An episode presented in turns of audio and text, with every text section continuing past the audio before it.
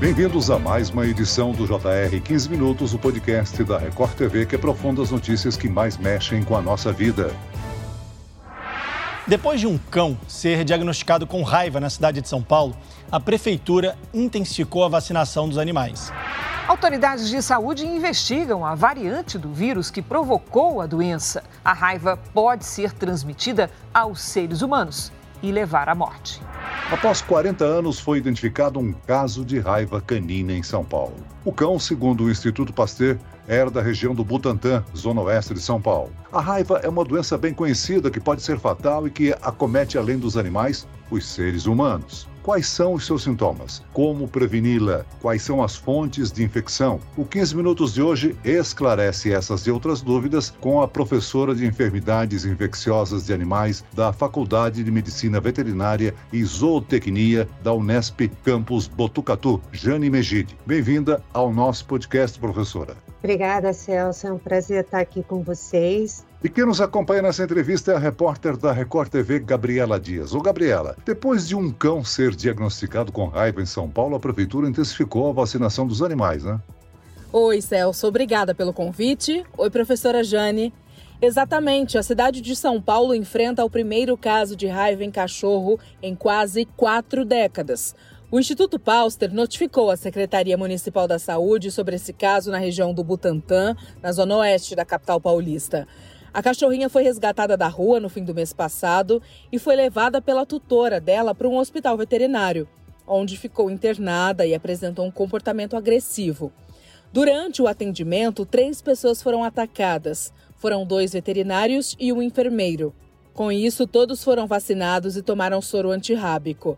O hospital informou que em 24 horas o quadro de saúde da cachorra piorou e ela teve que ser sacrificada. O corpo desse animal foi encaminhado para a Faculdade de Medicina Veterinária da Universidade de São Paulo e por lá exames constataram que ela estava com raiva. Desde então foram desencadeadas ações de vigilância na região, como intensificação da vacinação dos animais, casa a casa, todo esse trabalho feito pela Unidade de Vigilância em Saúde.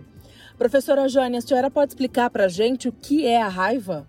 A raiva é uma doença de caráter infeccioso. Ela é causada por um vírus. Esse vírus é o vírus da raiva. Existem muitas variantes do vírus da raiva. O que a gente considera muito importante para a gente é o vírus da raiva que acontece em todos os continentes, inclusive no Brasil. E esse vírus ele pode ser transmitido por diversas espécies animais e ele acomete todos os mamíferos, incluindo o ser humano. A raiva é uma enfermidade extremamente perigosa e fatal, como a senhora já esclareceu. A imagem que muita gente tem quando se fala em raiva canina é de um cão espumando pela boca, babando ou agressivo. Mas esses não são os únicos sintomas, né? A doença passa por diferentes estágios, é isso? De forma geral, a raiva, em termos de sintomatologia clínica, ela pode apresentar várias formas. Existe uma forma que é chamada de forma paralítica, existe uma forma que é chamada de forma agressiva, e existe uma forma que a gente considera que é a forma atípica, ou seja, é a forma que, na verdade, ela não tem os caráteres clássicos da raiva. Então, só para a gente esclarecer, aqui a gente está falando basicamente de cães e de gatos, de pequenos animais, em função do acontecimento que a gente teve agora em São Paulo. Então, todo mundo imagina que um animal com raiva é aquele animal que vai aparecer, ele vai morder todo mundo, ele apresenta salivação constante, que esse é o quadro básico da raiva. Isso pode acontecer, a gente tem esse quadro, que é o quadro que a gente chama de raiva furiosa, em que o animal animal apresenta agressividade, é um animal que muda de comportamento, isso é uma situação muito clássica na raiva. Então, muitos animais, inicialmente, eles não reconhecem mais o dono, eles procuram se esconder em locais escuros, eles começam a apresentar o quadro de salivação, ou seja, eles babam de uma forma constante e eles mordem quem tiver na frente, eles mordem o dono. E se esse animal for para a rua, é um animal que vai morder morder o que aparecer na frente dele, que é o que a gente considera realmente a raiva furiosa.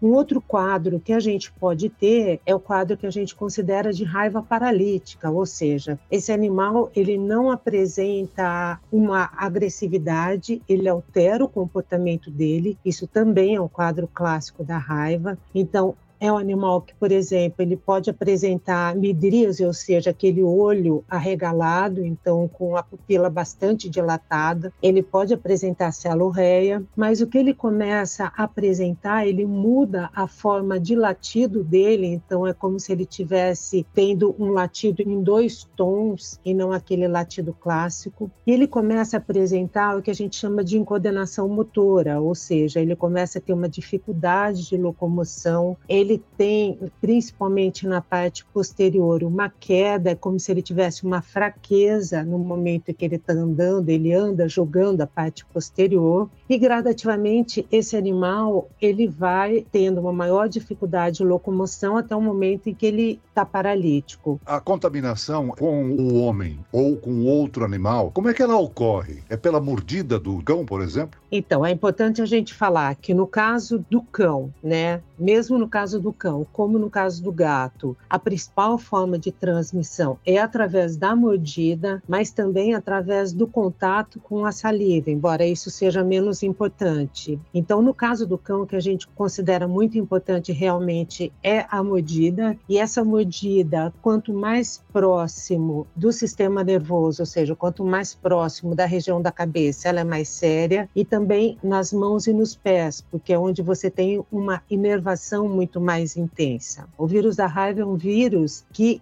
é neurotrópico, ou seja, ele tem por característica acometer o sistema nervoso central e ele vai para o sistema nervoso central através das fibras nervosas do corpo. Professora, muitos tutores de pets questionam se a raiva canina tem cura.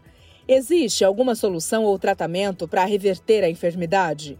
Não, não existe nenhuma forma de tratamento para reverter a enfermidade. E eu só queria ressaltar mais uma coisa na raiva felina, que os animais que arranham, os gatos arranham. Então, o local da arranhadura é importante no caso dos gatos também, porque a unha dos gatos tem a saliva do gato e essa saliva é infectante. Então, a transmissão tanto do cão quanto do gato acontece pela saliva. Ou seja, infelizmente não há um tratamento eficaz conhecido. Sendo assim, a eutanásia é indicada sempre que são observados os sinais da doença? A gente só eutanasia um animal quando a gente já tem indícios clássicos de que, de que, esse animal realmente é raivoso. Então, esse animal tem que apresentar uma sintomatologia clínica compatível e ter um determinado período já de doença para que a gente possa fazer o, o, diagnóstico. A gente não eutanasia um animal por nada. Normalmente, o animal ele fica em observação por um período de 10 dias, que é o período que normalmente ele demora para evoluir para óbito. Mas nesse caso de São Paulo, efetivamente, já existiam indícios clássicos de que o animal era raivoso, já tinha um quadro clínico, o animal já tinha evoluído de uma forma importante, então se justifica sim a eutanásia. Muitas doenças neurológicas têm manifestações clínicas semelhantes, né? Como é que é realizado o diagnóstico da raiva? O diagnóstico da raiva, ele é realizado através da sintomatologia clínica, de dados epidemiológicos, como por exemplo, se esse animal foi agredido por um outro animal ou se teve contato com os morcegos, isso é uma situação bastante importante no nosso caso, agora no estado de São Paulo, no Brasil também, mas a partir do momento que esse animal ou é eutanasiado, o cérebro dele é coletado e através do cérebro é realizado o diagnóstico laboratorial. Um deles é um diagnóstico mais rápido, que é a imunofluorescência direta, que ela te permite um diagnóstico em 24 horas, e o outro é o isolamento em cultura celular, que demora alguns outros dias, e também o PCR, que é uma técnica bastante rápida, que foi, no caso de São Paulo, a técnica que inicialmente já deu diagnóstico de raiva nessa situação desse cão. É importante a gente salientar, né, professora, que essa contaminação pode ser evitada com a vacinação dos animais, né? Exatamente, isso é importante, isso é fundamental. A vacinação, ela previne a raiva. No caso do estado de São Paulo, como a gente tem a raiva canina controlada, e assim, é importante a gente ressaltar aqui o que a gente chama de raiva canina controlada. A raiva canina controlada é a raiva que é transmitida pelo cão a cão. Mas o que a gente está tendo, e é muito muito importante no estado de São Paulo é a raiva transmitida por morcegos. Então, os morcegos, tanto os morcegos que são não hematófagos, como os hematófagos, mas principalmente no estado de São Paulo, na cidade de São Paulo, os não hematófagos, uma vez que eles estão doentes, eles caem no chão e tanto os cães quanto os gatos têm, por hábito ir brincar ou tentar capturar esses animais. E nesse momento, esses animais, os cães e os gatos, são mordidos e desenvolvem a raiva. Então, a vacinação, ela previne tanto a raiva que é transmitida de cão a cão, como essa raiva que é transmitida por morcegos e que a gente tem tido muito frequentemente aqui no estado de São Paulo. Professora, o vírus da raiva atinge os seres humanos quando eles são mordidos por animais contaminados. Nessas situações, qual é o protocolo? E o que pode acontecer com a pessoa caso ela não tome a vacina após a mordida? O protocolo para seres humanos, ele depende muito do tipo da situação, se o animal é um animal suspeito, se é um animal que desapareceu, se é um animal que pode ser observado. Depende também do tipo de lesão, se é uma lesão mais séria, se é uma lesão mais superficial, mas de forma geral. O ponto mais importante é se esse animal tem sinais clínicos de raiva, se ele pode ser observado ou se ele desapareceu. Nesse caso, o primeiro ponto básico da profilaxia da raiva em seres humanos é lavar o local da mordida com água e sabão. Isso é um dos principais pontos, então, lavar bem durante 5, 10 minutos ou até 15 minutos com água e sabão profundamente, porque o vírus da raiva ele não se mantém viável depois do sabão, porque o sabão destrói o vírus da raiva, então a lavagem do local é extremamente importante. E a partir do momento da lavagem, que é uma coisa que a própria pessoa pode fazer na casa, é extremamente importante que essas pessoas procurem os centros de saúde e no centro de saúde é que vai ser determinado qual é o tipo de protocolo que vai ser feito com as pessoas mordidas. Se nesse protocolo, se essa pessoa vai precisar tomar uma vacina, se essa pessoa vai precisar tomar vacina e tomar o soro, obrigatoriamente isso tem que acontecer no mesmo dia em que ele está tomando a vacina número de doses de vacina que essa pessoa vai precisar, mas isso é feito no próprio centro de saúde por um médico treinado em função das normas do Ministério da Saúde, que segue, na verdade, as normas da Organização Mundial da Saúde. O último caso de raiva canina registrada na capital foi há 40 anos. Já no interior do estado, na cidade de Havaiandava, houve um registro em 1998. Professora Jane, é difícil erradicar esse vírus? É difícil erradicar o vírus da raiva, principalmente porque ele não se mantém somente em cães e gatos. O que temos agora é um ciclo silvestre. E esse ciclo silvestre, que é o transmitido pelos animais selvagens, ele é muito mais difícil de ser controlado. Por isso, a importância da gente manter os cães e os gatos vacinados, porque uma vez que eles são vacinados contra a raiva, eles estão protegidos tanto das agressões, né, da possibilidade de raiva transmitida transmitida pelo morcego, como também da possibilidade de raiva transmitida pelo cachorro do mato ou por outros animais silvestres. Professora, depois da confirmação, a Secretaria Municipal da Saúde de São Paulo disse que intensificou a vacinação de cães e gatos, mas no Brasil, todos os anos já é feita uma campanha gratuita nas cidades em pontos estratégicos.